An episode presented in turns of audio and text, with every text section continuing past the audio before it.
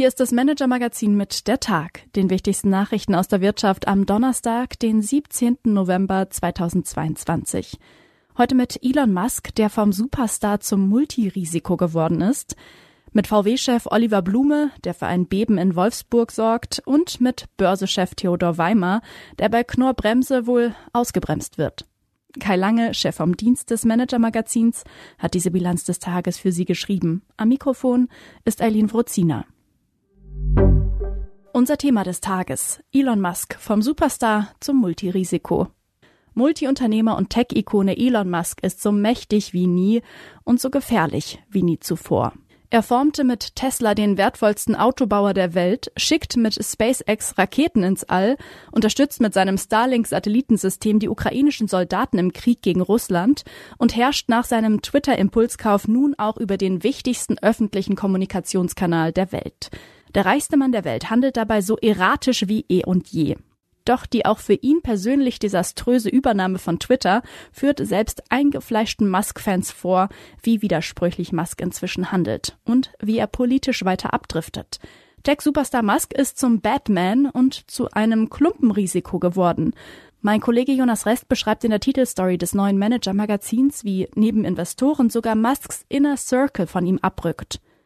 Teslas Börsenwert hat sich binnen Jahresfrist fast halbiert. Die Twitter-Übernahme sei das Schlechteste, was Elon jemals gemacht hat, sagt etwa Vermögensverwalter Ross Gerber, bislang einer von Musks treuesten Anhängern.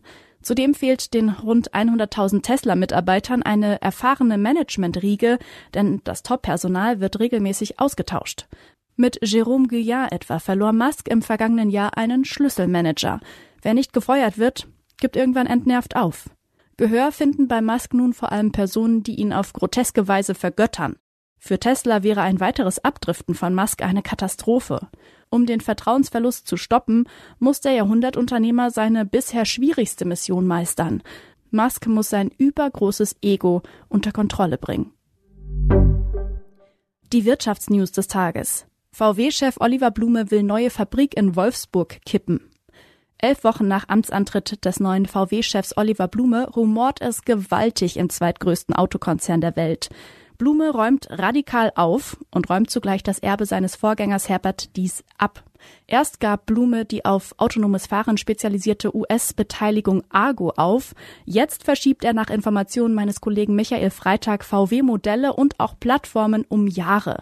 Den Super VW Trinity rückt Blume um eine halbe Autogeneration nach hinten, wahrscheinlich von 2026 auf 2030.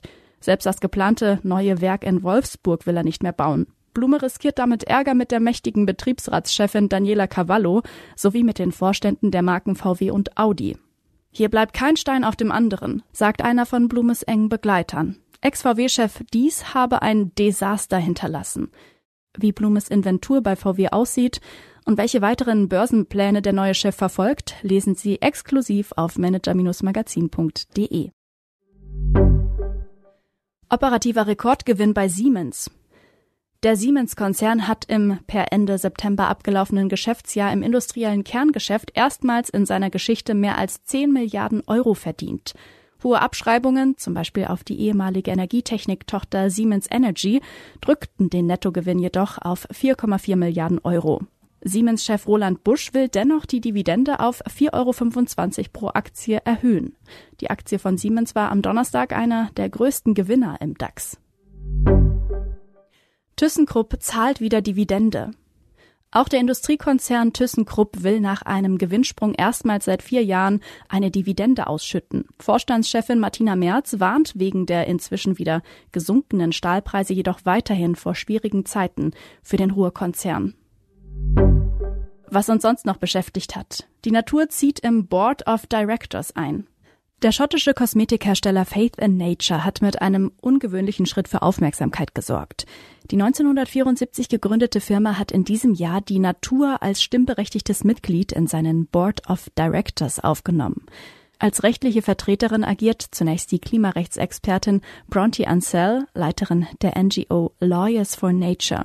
Sie wird bezahlt wie alle nicht exekutiven Boardmitglieder und hat das gleiche Stimmrecht wie die anderen zehn Directors. Ob es sich bei dem Schritt um mehr als nur ein Marketing-Gag handelt, berichten unsere Kollegen vom Harvard Business Manager. Meine Empfehlung für den Abend. Was die BaFin gegen den Knorr-Bremseretter hat. Theodor Weimer, Vorstandschef der Deutschen Börse, war eigentlich als Verwalter eines der größten Vermögen der Republik vorgesehen. Nach dem Tod des Patriarchen des Industriekonzerns Knorr-Bremse, Heinz Hermann Thiele, sollte Weimar den Vorstand der Familienstiftung übernehmen und damit auch die Kontrolle über gut die Hälfte der Konzernanteile. Dies hätte wieder Ruhe in den zuletzt gebeutelten Konzern bringen können. Doch die Berufung Weimars wackelt. Die Finanzaufsicht BaFin hat nach Informationen vom Manager Magazin ihr Veto eingelegt. Die Behörde hält Weimars bisherigen Job als Vorstandsvorsitzender der Börse und sein Aufsichtsratsmandat bei der Deutschen Bank für unvereinbar mit einer weiteren Leitungsposition. Welche Optionen Weimar und Knorrbremse noch haben, erfahren Sie auf manager-magazin.de. Das war der Tag des Manager Magazins. Alle aktuellen News und Hintergründe aus der Wirtschaft finden Sie auf manager-magazin.de. Und zusätzlich finden Sie die angesprochenen Artikel als Link in den Shownotes dieses Podcasts. Wir melden uns am Freitag wieder für Sie.